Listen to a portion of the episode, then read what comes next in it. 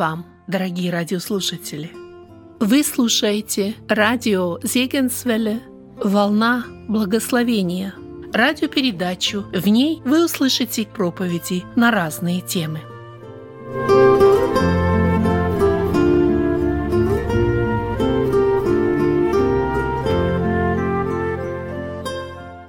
Мы продолжаем наше изучение книги пророка Захарии.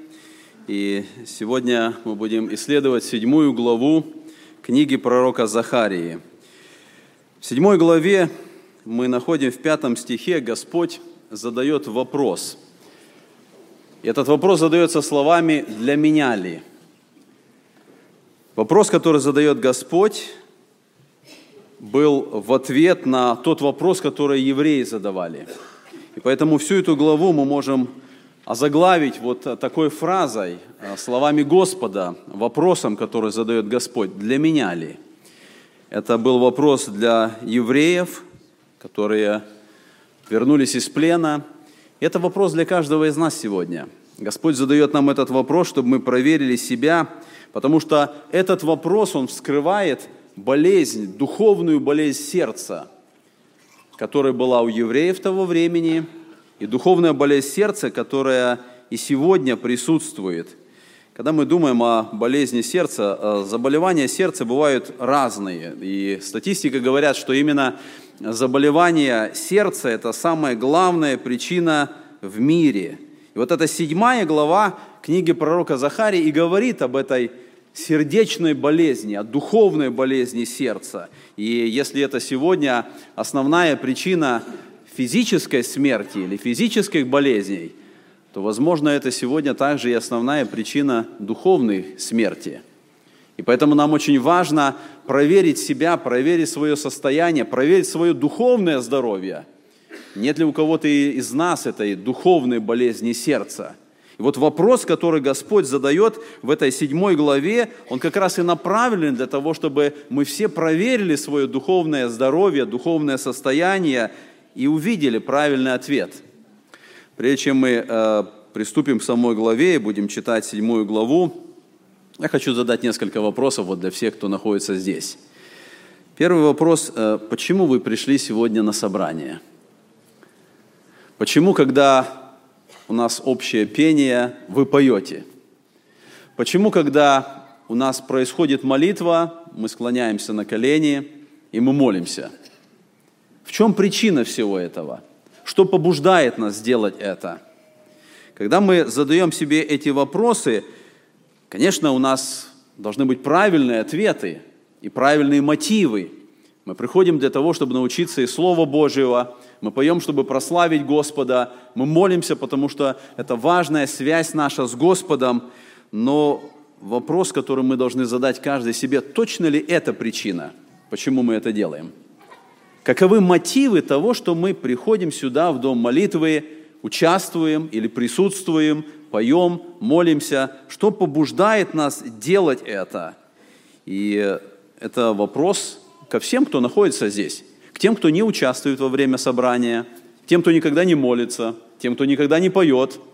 Вопрос, для чего мы приходим на собрание – что побуждает нас делать это регулярно, день за днем, неделя за неделю. Мы знаем, что приходит воскресенье, мы знаем, что приходит среда, и, и происходит собрание, богослужение. И мы знаем, что нужно идти сюда. Что побуждает нас, какие причины толкают нас, двигают нами для того, чтобы мы приходили сюда.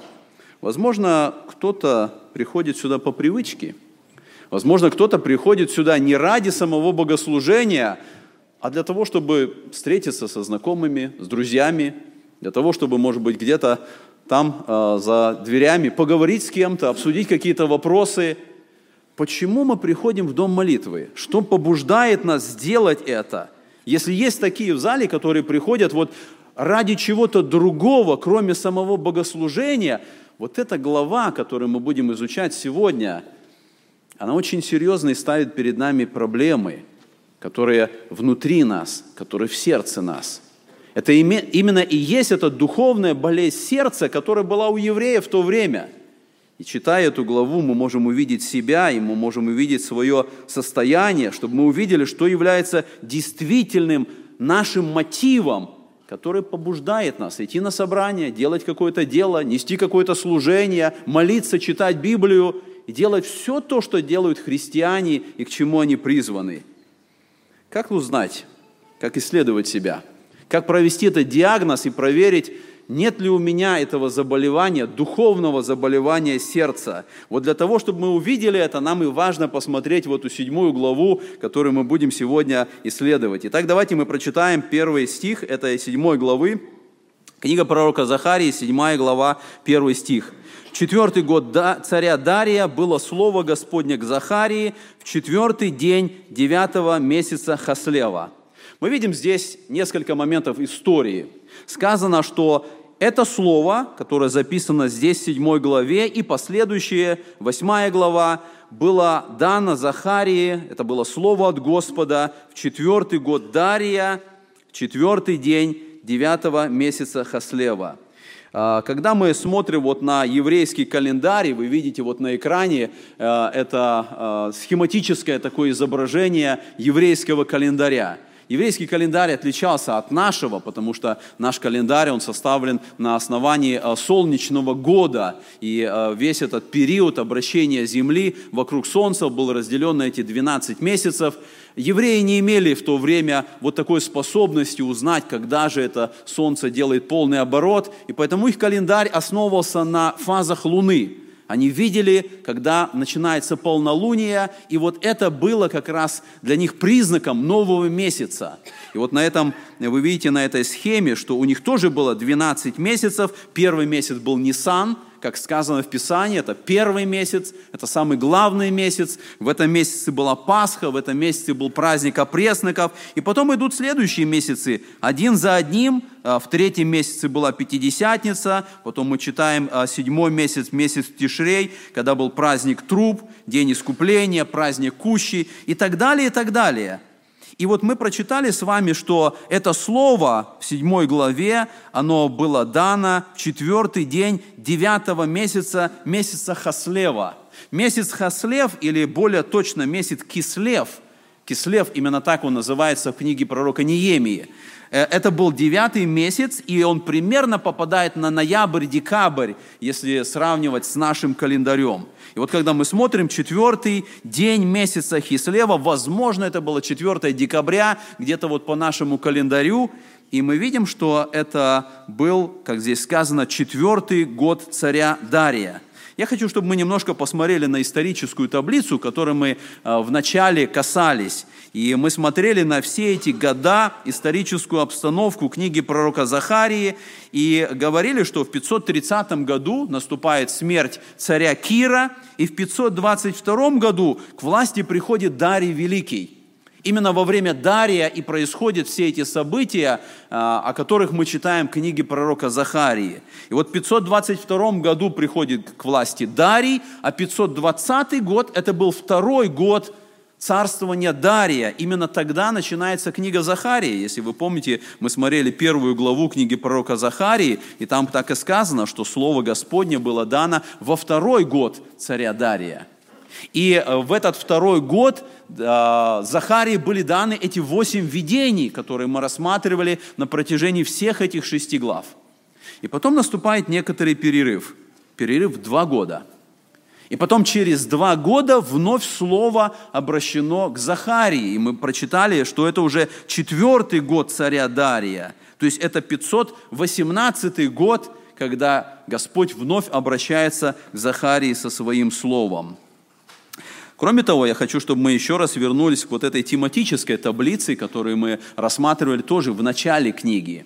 И мы говорили, что вся книга пророка Захарии делится как бы на две половины, а в середине есть такая связующая вставка. И мы просматривали с вами, что главы с первой по э, седьмую или по окончанию шестой главы – это восемь видений, которые Господь дал Захарии – и мы просматривали все эти видения, мы говорили, что было видение мужа на рыжем коне между миртами, это указание на то, что Бог даст милость Иерусалиму. Э, Захарии было дано видение четыре рога и четыре рабочих, о которых, в котором истолковании было сказано, что все народы, которые э, утруждают или э, создают давление на народ израильский, они будут наказаны. Третье видение было муж земляной вервью. Это было сказано о том, что Иерусалим будет восстановлен. Четвертое видение – снятие запачканных одежд с первосвященника. Это видение указывало на то, на то, что Израиль будет очищен.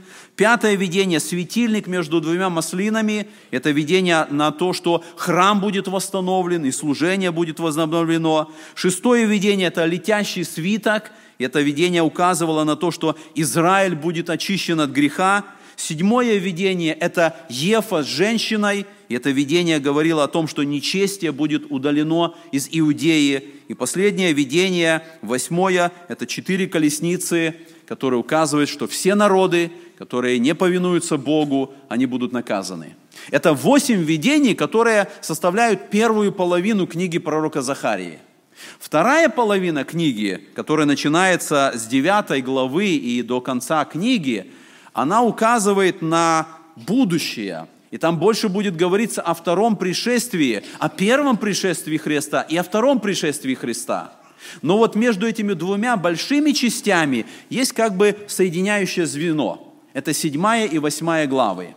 Как вы видите, вот на этой схеме 7 и 8 главы, они касаются вопроса поста и будущего Сиона. И вот сегодня мы как раз и а, подошли к этой седьмой главе для того, чтобы посмотреть, а, что же будет происходить дальше. В это время мы знаем, что было дано разрешение от царя, строительство храма продолжалось, и кроме восстановления храма, у евреев было также желание восстановить и праздники – то, что они соблюдали, то, через что они поклонялись Богу. Именно поэтому здесь мы читаем в этой главе, приходит делегация с вопросом поста. Нужно ли поститься, они приходят к Захарии. И давайте мы прочитаем этот текст дальше. А, я вновь прочитаю первый стих и до конца третьего стиха. Четвертый год царя Дария было слово Господне к Захарии, четвертый день девятого месяца Хаслева, когда Вифиль послал Серицера, и Регем Малеха и спутников его, помолиться пред лицом Господа и спросить у священников, которые в доме Господа Саваофа, и у пророков, говоря, плакать ли мне в пятый месяц и поститься, как я делал уже много лет.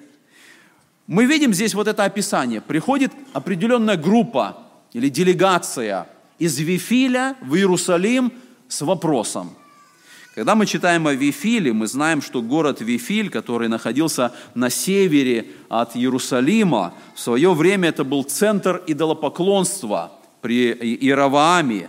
Он находился в соперничестве с Иерусалимом, для того, чтобы э, народ должен был определить, куда ходить поклоняться. В Иерусалим, в храм или в Вифиль, где тоже был поставлен жертвенник. И вот Вифиль находился на севере этой новой провинции, которая была создана вавилонянами. Когда они захватили Иерусалим, когда они захватили всю Иудею, они а, назвали эту провинцию провинцией Яхуд, то, что было раньше Иудеей. И вот на севере этой провинции находился город Вифиль. И оттуда, с этого города Вифиля, приходит вот эта группа – мы видим, что у них халдейские имена, то есть вавилонские имена. Здесь сказано, что были посланы, э, что Вифиль послал Сарецера, Регем Мелеха. Это все халдейские имена. И это были евреи, которые, скорее всего, родились в Вавилонии, и вот теперь они тоже переселились, и теперь они живут э, в Вифиле. И они приходят сюда для того, чтобы спросить у тех, кто служит при храме, этот вопрос, который у них возник – мы знаем, что храм еще не закончен. Еще продолжается строительство. Еще строительство будет еще идти два года, потому что только в 516 году храм будет закончен и построен. Но когда мы читаем третью главу книги Ездры и потом вторая глава книги Агей, там сказано, что вначале был построен жертвенник, и служение уже началось, даже когда храм не был построен. То есть священники уже выполняли свое служение – и поэтому вот эта делегация, которая приходит из Вифиля, они приходят к священникам, и они приходят с вопросом о посте. Нужно ли поститься?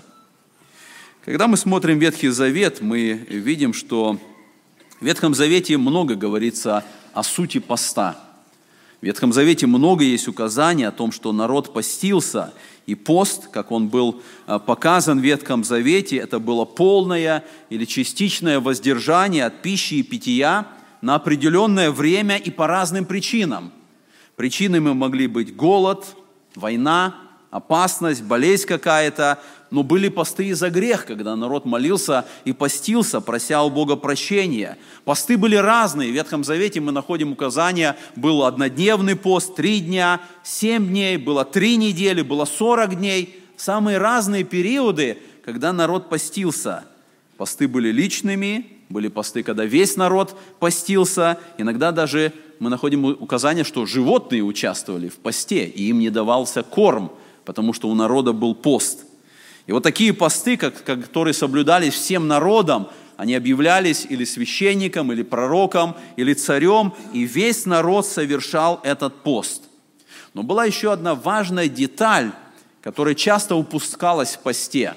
И об этом мы читаем в книге э, пророка Исаии, в 58 главе, сказано так, с 3 стиха. «Почему мы постимся, а ты не видишь? Смиряем души свои, а ты не знаешь? Вот в день поста вашего вы исполняете волю вашу и требуете тяжких трудов от других. Вот вы поститесь для ссор и расприй, и для того, чтобы дерзкой рукою бить других. Вы не поститесь в это время так, чтобы голос ваш был услышан на высоте. Таков ли тот пост, который я избрал? День, в который томит человек душу свою, когда гнет голову свою, как тростник, и подстилает под себя рубище и пепел – это ли назовешь постом и днем угодным Господу? Вот пост, который я избрал. Разреши оковы неправды, развяжи узы ерма, и угнетенных отпусти на свободу, и расторгни всякое ермо, раздели с голодным хлеб твой, и скитающихся бедных введи в дом, когда увидишь нагого, одень его, и от единокровного твоего не укрывайся». В этом тексте, который записан у Исаии, мы видим важный момент. Пост не должен быть только внешним действием. Это не должно быть просто воздержание от пищи. Пост должен менять сердце человека. Внутреннее состояние человека во время поста должно меняться, и это внутреннее изменение должно выражаться в его отношениях с окружающими – Почему здесь и сказано о той заботе, о том внимании, о том милосердии, о решении вопросов, которые нужно было решить. И вот именно этой сути поста и не было часто у евреев, которые соблюдали пост, которые постились. Они часто совершали обряд, который не менял их сердце. С другой стороны, мы находим, что в Ветхом Завете не было конкретной заповеди о посте – не было указания от Бога, что вы должны в такой-то день соблюдать такое-то количество постов. Это говорит о том, что желание поститься должно исходить из сердца самого человека. Это должна быть не просто какая-то формальность, это должно быть внутреннее состояние, когда человек всем сердцем обращается к Богу, когда он всем сердцем, желанием желает в молитве прийти к Господу – Таким образом, это не было обязательство, это было желание, внутреннее состояние сердца человека. Мы находим с вами с другой стороны, что нигде в Ветхом Завете не было указания о тех постах, о которых сказано здесь у Захарии. И мы читаем с вами о том, что народ обращается а, с вопросом, вот эта группа, нужно ли мне поститься в пятом или седьмом месяце – когда мы смотрим с вами на Ветхий Завет, мы видим, что э, вот у народа после плена было четыре основных поста. Это был пост э, месяца, это был пост четвертого месяца, пост пятого месяца и пост седьмого месяца. В каждом из этих постов было определенное событие, которое вспоминалось в народе – и вот мы читаем в этом пятом стихе седьмой главе, когда Господь спрашивает, что когда вы постились и плакали в пятом и седьмом месяце, в следующей главе, это уже будет восьмая глава, в девятнадцатом стихе Господь также говорит о посте десятого месяца и о посте э, седьмого месяца. Когда мы смотрим, почему евреи постились именно в эти дни или в эти месяцы мы находим, что каждый из этих постов был связан с событием разрушения Иерусалима в 586 году. Вот на этой схеме вы видите эти указания на те события, которые происходили. В 588 году, в 10 месяце этого года, Навуходоносор пришел к Иерусалиму и осадил город. И мы читаем об этом в 4 книге Царств, 25, 25 главе. Именно в честь воспоминания осады Иерусалима в народе был установлен пост 10 месяца. Они плакали, вспоминая, что Навуходоносор, его войско пришло и осадило город. Писание говорит, что два года была осада, и потом в 586 году, в четвертом месяце, Иерусалим был взят. Мы читаем об этом Иеремии 52 главе воспоминание события взятия Иерусалима был установлен пост четвертого месяца. Они плакали, они вспоминали это событие. Дальше, в пятом месяце этого же года, 586-го, Навузардан, полководец войска Навуходоносора, сжег храм и сжег весь город. Воспоминание этого события у Израиля был пост пятого месяца. Они вспоминали, они плакали об этом событии – и дальше в седьмом месяце мы читаем, что был убит э, Гадолия. Гадолия был а, правителем, которого сам Навуходоносор поставил, первый правитель вот этой провинции Яхуд.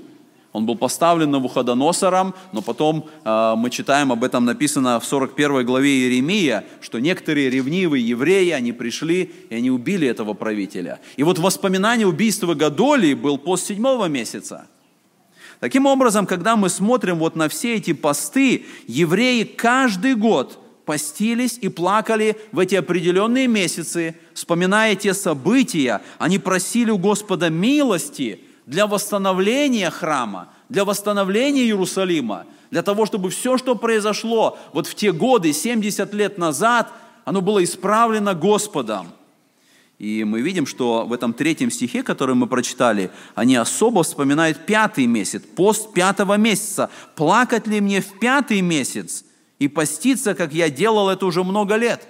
И мы видим по этой схеме, что пост пятого месяца – это было сожжение города и сожжение Иерусалима. Они особо как бы отмечают это событие.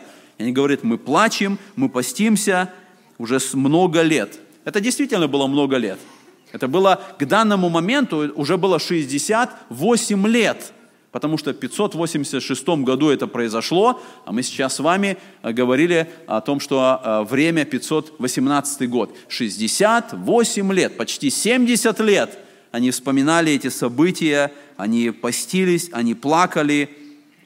И, возможно, к этому моменту, через 68 лет, все эти посты, по сути, стали традицией в народе – они уже не затрагивали внутреннее состояние народа.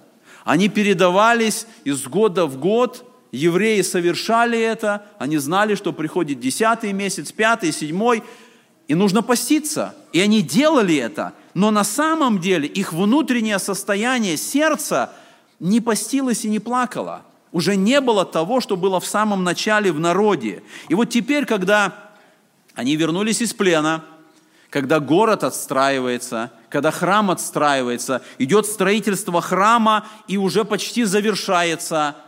И они понимают, что те молитвы, которые они возносили к Богу на протяжении этих 70 лет, они по сути уже отвечены. Уже и храм строится. И поэтому они приходят с этим вопросом, и они задают этот вопрос, плакать ли мне в пятый месяц и поститься, как я делал это уже много лет – и вот в, этом, в самом этом вопросе уже видна проблема. Проблема в том, что сам вопрос открывает эту духовную болезнь сердца.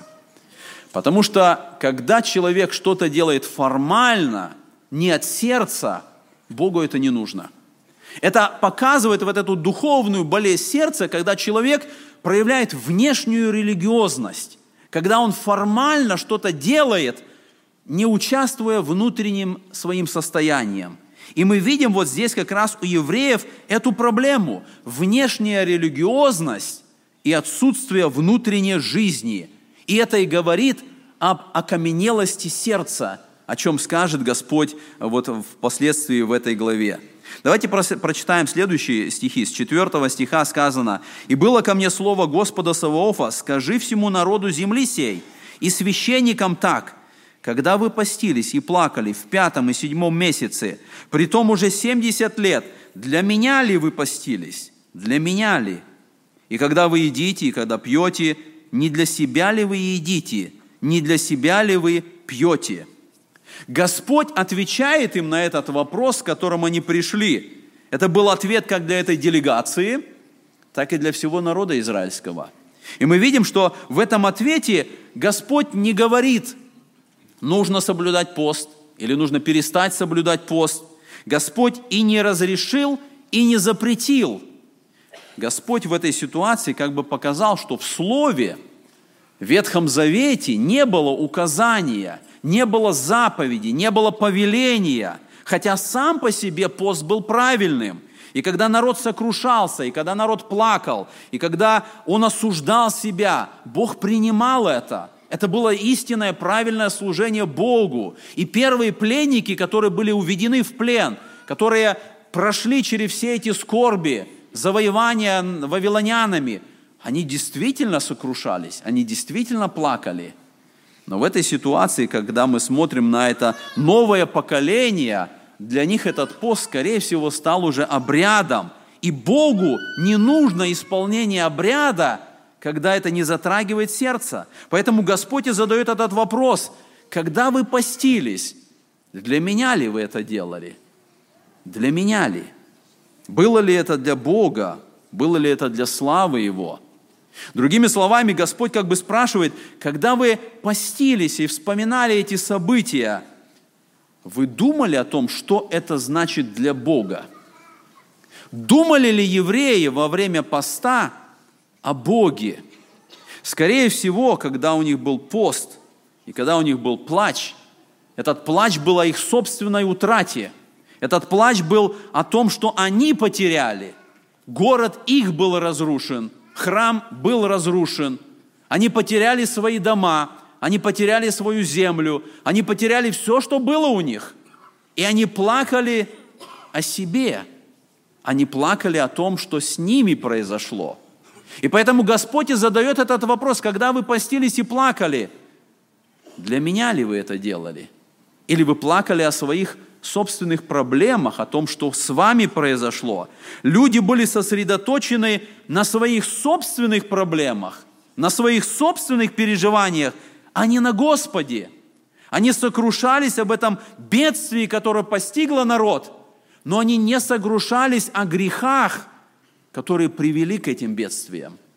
И поэтому Господь вот в этом ответе, Он показывает на их духовное состояние – и когда Господь отвечает, Он направляет их мысли к Писанию. Они задали Ему вопрос, стоит ли мне плакать и поститься?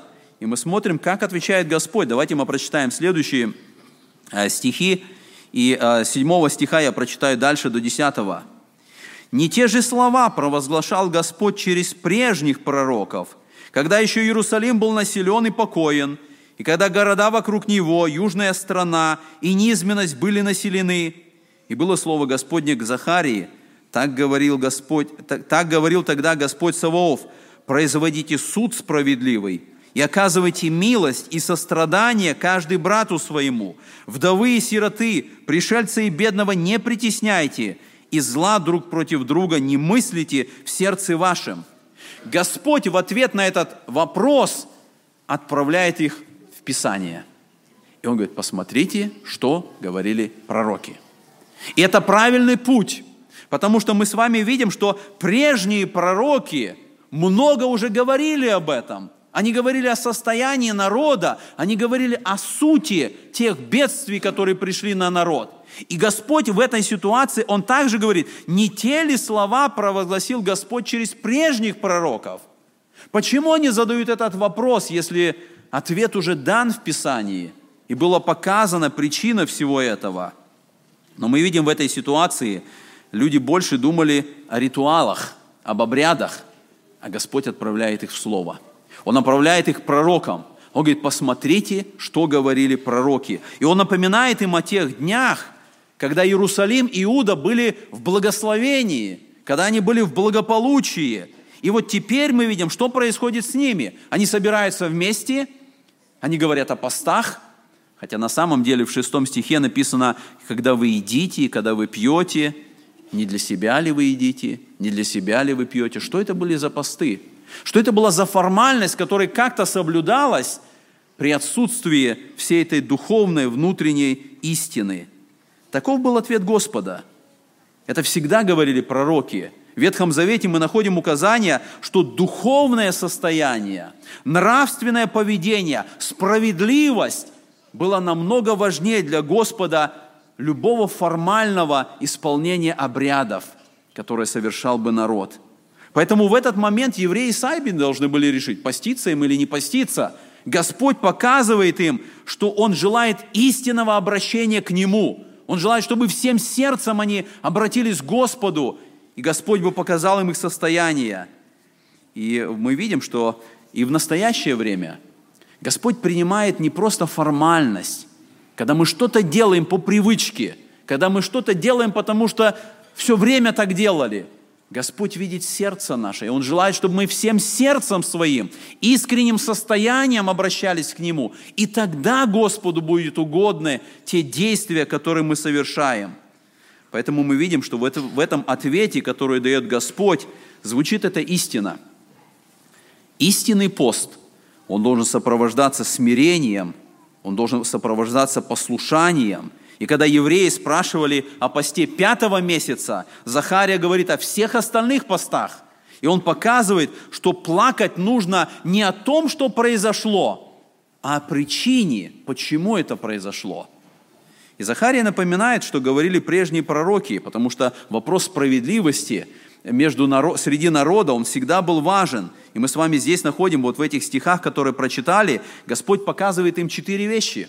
Он говорит, первое, производите суд справедливый. Не должно быть нечестности.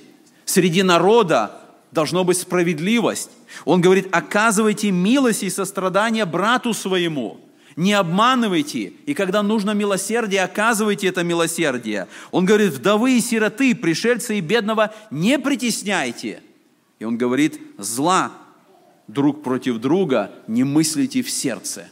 Вот это отсутствовало у Израиля в это время – и они постились, и формально совершали обряды, но самое главное, о чем говорит Господь, о том, о чем говорил Исаия в 58 главе, о самой сути поста, о измененном сердце, вот этого не было у них. И поэтому окончание этого стиха говорит, зла друг против друга не мыслите в сердце. Господь вот здесь уже указывает на эту духовную болезнь, которая была в сердце евреев – Давайте прочитаем дальше с 11 стиха. Господь говорит так, «Но они не хотели внимать, отворотились от меня, и уши свои отяготили, чтобы не слышать, и сердце свое окаменили, чтобы не слышать закона и слов, которые посылал Господь Саваоф, духом своим через прежних пророков, зато и постиг их великий гнев Господа Саваофа». Мы видим вот в этом тексте используются три метафоры – которыми Господь показывает состояние народа. Первое сказано, что они не хотели внимать и отворотились. Слово «отворотились», которое используется здесь, буквально в еврейском языке означает «подставили упрямое плечо».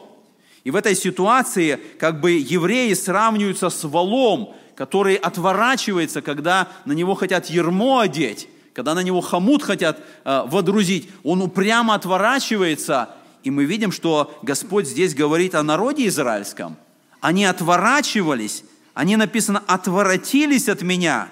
Мы читаем у Ниеми в 9 главе, используется то же самое слово в 29 стихе. Там сказано так, «Ты напоминал им обратиться к закону твоему, но они упорствовали и не слушали заповедей твоих, и отклонялись от уставов твоих, которыми жил бы человек, если бы исполнял их, и хребет свой сделали упорным, и шею свою держали упруго и не слышали. Это первая вот иллюстрация, которая показывает состояние народа. Они отказывались слушать Бога. Они э, не желали воспринимать то, что говорили пророки на протяжении всего этого времени. А пророки говорили об этом. И мы читаем и Исаия, Еремия, Амос, Михей. Они все предупреждали народ об этой духовной болезни сердца, о настоящей причине, почему Господь посылает наказание. Но евреи старались выглядеть хорошо – они оправдывались, они друг перед другом пытались показать, что они выполняют все, что необходимо. Они ходят в храм, они совершают жертвы, они выполняют все праздники. Внешне у них было все нормально. И они никогда не думали о том, что Бог видит их сердце. Знаете, это подобно тому, как э, человек приходит к доктору, и доктор проверяет его состояние, задает вопрос, а чем вы питаетесь? И доктор говорит, что ваше питание, оно приводит к тому, что сердцем у вас будут проблемы. Вам нужно изменить ваше питание. Вам нужно есть здоровую пищу, а не какие-то а, продукты, которые влияют на ваше здоровье. Вам нужно есть овощи, вам нужно хорошую, правильную пищу употреблять. И представьте себе, что э, вы, выйдя от доктора, понимаете, что нужно это делать. И день, два, три вы делаете то, что говорит доктор – а потом вновь возвращаетесь на все эти чипсы, на все эти нездоровые продукты и думаете, а доктору я об этом не скажу. Решает эту проблему? Проблема не в том, что вы не скажете доктору, проблема, что сердце ваше все равно будет больным. Потому что если нездоровая пища, это приведет к такому состоянию болезни. И вот в этой ситуации мы видим, что эта проблема не доктора, это наши проблемы – и когда человек не прислушивается к предупреждениям доктора, причина, потому что он не желает что-то изменить в жизни своей. И он думает, что своей хитростью, обманом, каким-то образом проблема решится, а проблема не решится. И вот в этой ситуации мы видим, что евреи отказывались слушать Бога, думая, что проблема решится, но на самом деле проблема не решилась.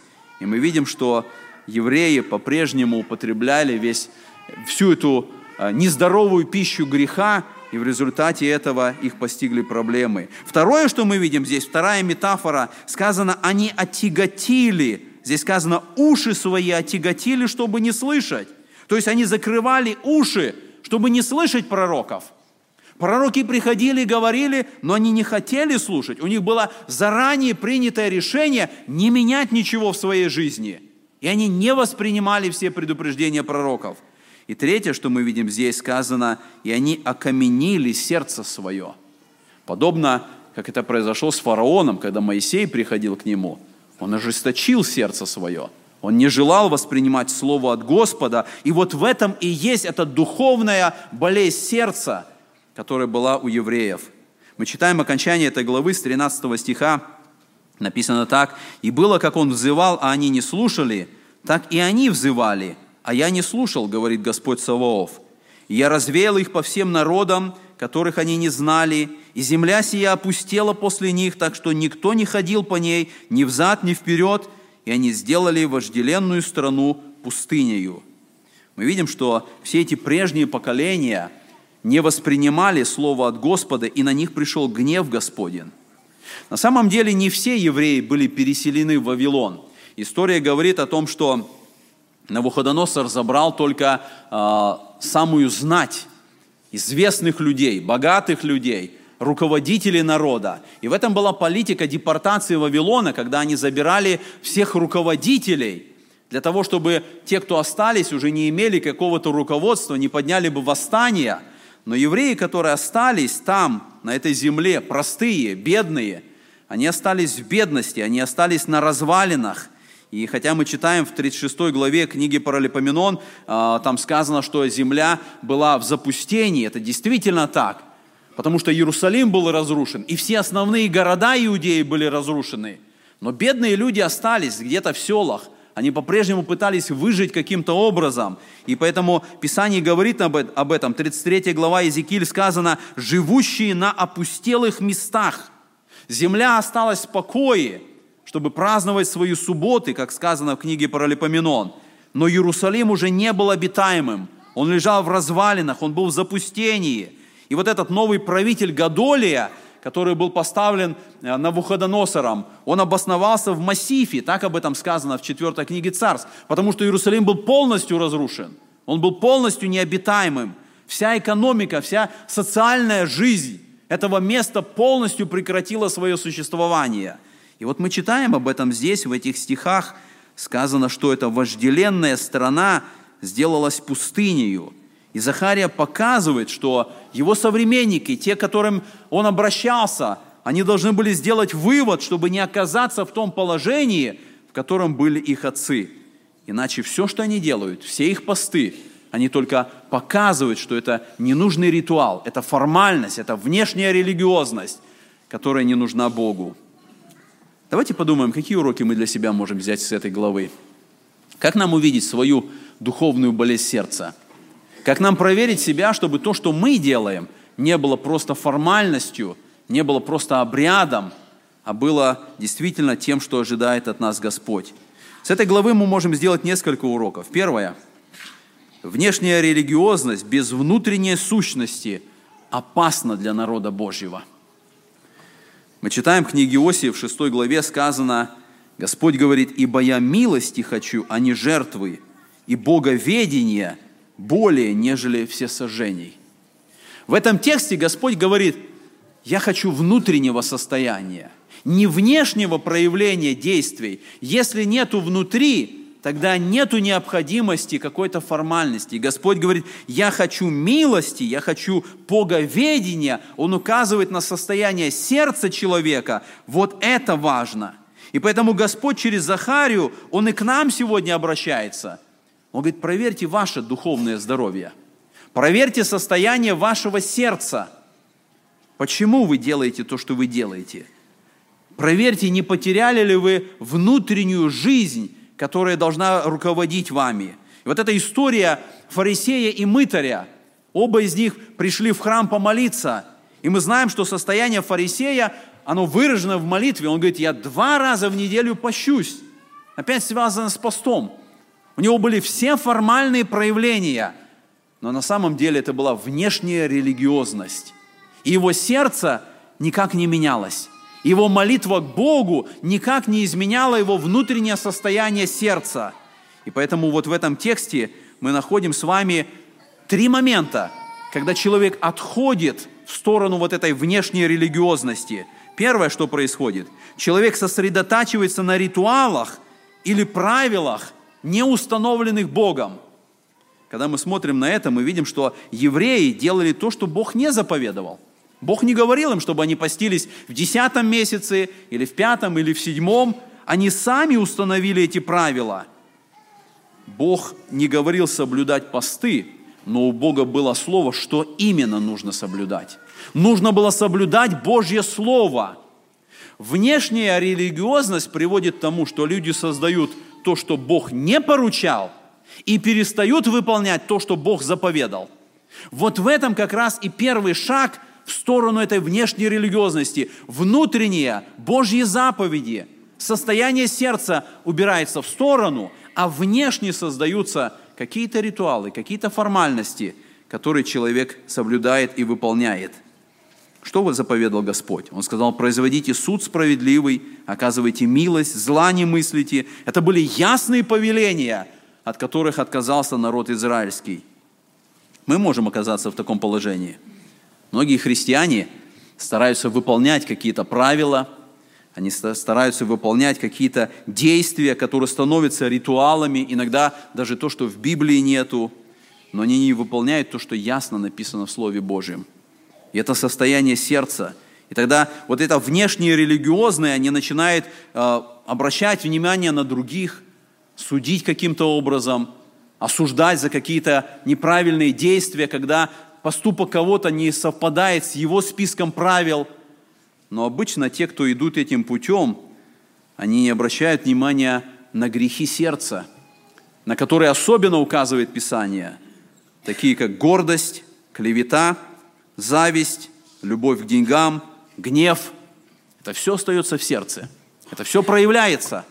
И при всем этом внешняя религиозность на большом и на высоком уровне – и в сердце по-прежнему остается этот грех. Второе, что мы можем увидеть, человек, который идет по пути внешней религиозности, он совершает неосознанные действия, называя это духовностью. Когда мы смотрим вот на эту ситуацию, которые были евреи, они сказали, мы постились уже много лет. Они уже сами не понимали, почему это у них не было внутреннего осознания. Они неосознанно выполняли эти посты. Они считали это духовным. Они считали это важным. По сути, они уже устали от всего этого. У них уже желания этого не было. Когда-то в этом был смысл. Когда-то прежние поколения понимали, ценили и желали этого. Но теперь они выполняют это без всякого осознания, без всякого смысла. И осталась одна форма. Мы должны проверить себя – когда мы идем вот этим путем к внешней религиозности, тогда мы можем сказать, что и мы можем выполнять какие-то действия неосознанно, не думая. Почему мы читаем Библию? Почему мы молимся? Почему у нас есть какие-то действия, которые мы выполняем? Мы можем это превратить в формальность, и это наш путь к внешней религиозности. Когда, -то, когда мы не думаем о внутренней сущности, когда это не желание сердца нашего, когда это просто действия, которые мы выполняем, чтобы увидели окружающие, чтобы по этим действиям они оценили меня, чтобы через это я перед людьми выглядел правильно. Богу это не нужно. Бог смотрит на наше сердце, и Он желает, чтобы и молитва, и чтение Слова, и все то, о чем говорит Писание, оно не было внешним, оно было внутренним состоянием. И когда мы устаем читать Библию, устаем чит- молиться, мы по-прежнему должны это делать, потому что это заповедь Божья. И мы должны проверить сердце свое, почему там у меня что-то неправильно, почему из сердца моего не выходит это желание. Третье, что мы можем увидеть здесь. Человек никогда не спрашивает, почему и для чего он это делает. Он выполняет просто ритуал. Он приходит на собрание каждое воскресенье. Почему? Потому что он привык к этому. Потому что он привык. Он выполняет какие-то правильные действия, не задумываясь и не задавая себе вопросов. И это не исходит изнутри. Это просто внешняя привычка. И Господь задает вопрос, не для себя ли вы это делаете? Он спрашивает, для меня ли вы это делаете? И Господь показывает, что вот эта внешняя религиозность, она всегда для человека – для самого человека, потому что это его побуждает делать какие-то его собственные причины. Он не задумывается о Боге, он не для Господа это делает. Он делает это, чтобы другие видели. В шестой главе Матфея идет описание фарисеев. Они шли именно этим путем. И написано, что они молились на углах улиц, чтобы люди видели их, они постили, чтобы люди знали. Когда они приходили в храм и жертвовали, они бросали эти копейки так, чтобы этот звон раздавался долго, и звон шел по всему храму, чтобы люди видели, сколько они жертвуют. Они не задумались о внутреннем содержании, почему они это делают. И нам сегодня важно увидеть слова Христа. Он в этой же главе, 6 главе Матфея, он говорит, ты же когда постишься, помажь голову свою, чтобы радоваться. Ты когда молишься, Зайди в свою комнату, закрой дверь, чтобы помолиться Отцу твоему, который в тайне. Ты когда жертвуешь, жертвуй так, чтобы правая рука не видела и не знала, что делает левая. Это все указание на внутреннюю сущность, на отношения с Богом, на наше желание, на здоровое состояние сердца. И нам важно проверять свои мотивы, почему мы что-то делаем. Нам важно задавать себе вопросы, делаю ли я это по причине гордости – Делаю ли я это потому, чтобы люди меня увидели? Ищу ли я в этом какой-то самоправедности, которую бы оценили люди вокруг меня? Или я стараюсь это сделать для Господа? Или это желание моего сердца? Второе, что мы находим в этом тексте, внешняя религиозность ведет к окаменению сердца. Мы прочитали здесь так, Господь говорит, что они сердце свое окаменили, чтобы не слышать слов закона – и слов, которые посылал им Господь. Вот это внутреннее состояние сердца, когда нету внутренней жизни, а есть только формальность, когда есть только внешняя религиозность, в какой-то момент у человека наступает сердечный удар. Если этот человек действительно был христианином, если он действительно был возрожденным, если у него действительно было плотяное сердце, которое Господь дал ему в момент обращения – то когда он становится на путь внешней религиозности, в какой-то момент произойдет сердечный удар. Есть такая болезнь, которая называется атеросклероз.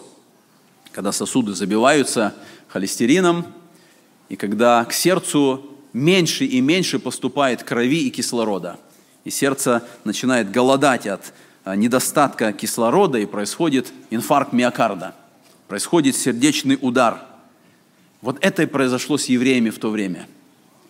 Когда мы читаем вот эти вот тексты с 11 по 14, мы видим, что религия совершалась, внешнее все совершалось. И человек из сегодня думает, он делает все, что нужно, чтобы быть христианином, но мотивов у него нету правильных, жизни внутри нету, все только для людей, все только внешнее. И это забивает эти внутренние духовные сосуды, и в конечный момент сердце становится каменным.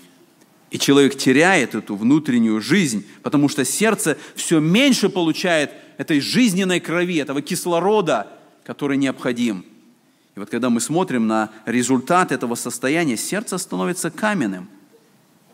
Здесь интересное слово, когда сказано «окаменили сердце», употребляется еврейское слово «шамер».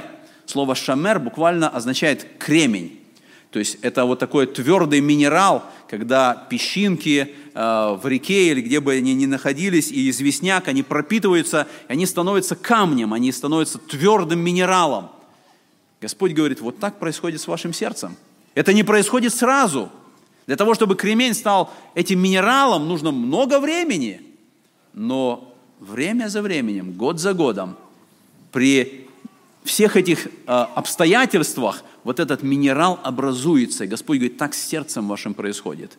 Когда только внешнее, когда только формальность, когда только обряды, эти сосуды забиваются, и происходит это поражение сердца – и в таких ситуациях, когда сердце становится каменным, человек уже не желает слушать проповедь. Он уже не желает слышать о грехе. Он особенно проявляет себя, когда кто-то говорит о его состоянии. Он начинает нападать, потому что каменное сердце, оно ожесточено, оно действует в обратную сторону. И мы знаем, что в Ветхом Завете это приводило к убийству пророков. Пророков убивали люди, евреи – они не хотели слушать Слово Божье. Сегодня уже не убивает, но критика может быть какая-то, или на проповедника, или на пресвитера, или на того брата или сестру, которые как-то затронули его духовное состояние. И вот в этом происходит это действие. Мы с вами читаем с вами послание евреям, большой отрывок, который говорит об этом состоянии. Третья глава евреям, 7 стиха. Почему, как говорит Дух Святой, ныне, когда услышите глаз Его, не ожесточите сердец ваших, как во время ропода, в день искушения в пустыне, где искушали меня отцы ваши, испытывали меня и видели дела мои сорок лет. Посему я вознегодовал на онный род и сказал, непрестанно заблуждаются сердцем, не познали они путей моих.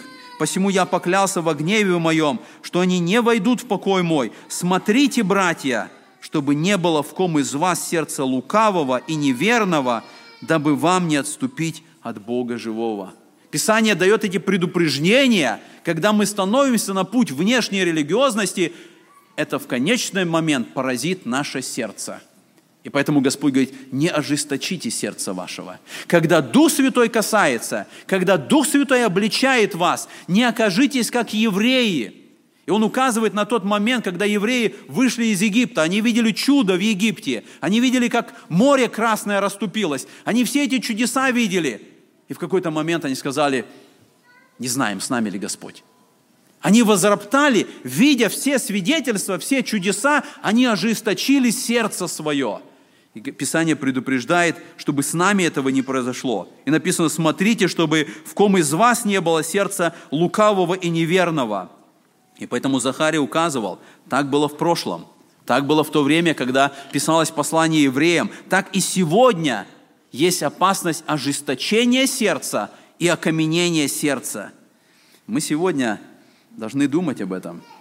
С одной стороны, сегодня есть много тех, которые готовы ломать всякие традиции в церкви.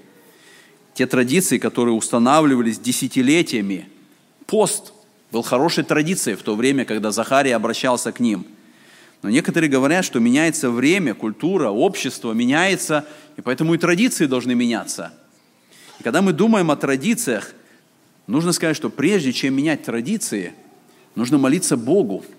И нужно вникнуть в суть и задать вопрос и понять смысл традиции, почему она была установлена.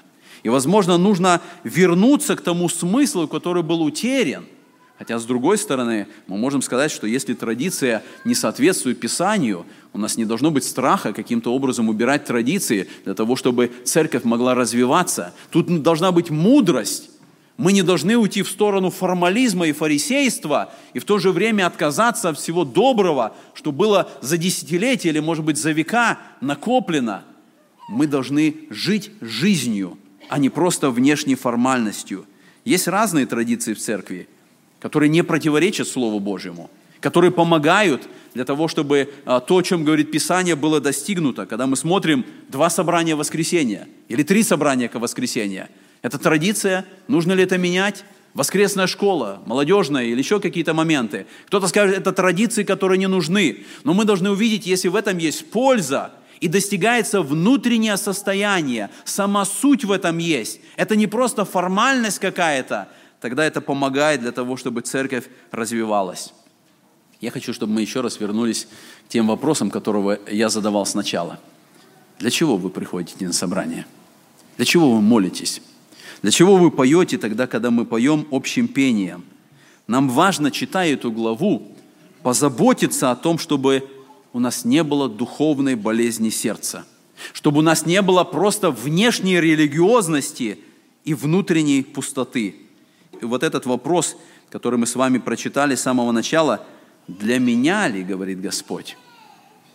Я поставил несколько фотографий нашей церкви не для того, чтобы кого-то укорить, но для того, чтобы мы подумали, то, что происходит здесь, в этом здании, в этом помещении, Господь задает вопрос, для меня ли вы это делаете?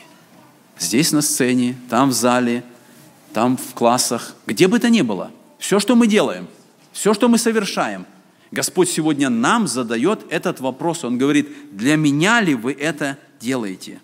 Мы читаем послание Колосинам, в 3 главе, в 23 стихе Павел пишет, «И все, что делаете, делайте от души, как для Господа, а не для человеков». Дай Господь, чтобы мы проверили себя, чтобы мы проверили состояние нашего сердца, чтобы все, что мы делаем, оно было не внешнее, оно было исходящим изнутри, из здорового сердца, которое изменил Господь, которое Он возродил, которое Он наполнил Духом Своим – чтобы оттуда было наше желание, наше служение, чтобы мы никогда не встали на этот путь формальности и религиозности, в котором оказались эти евреи. Помоги нам в этом, Господь. Аминь. Слушали Андрея Павловича Чумакина «Церковь спасения» Вашингтон. Вы слушали радио Зекинсвелле «Волна благословения» город Детмалт, Германия. Дорогие радиослушатели, мы желаем вам Божьих благословений.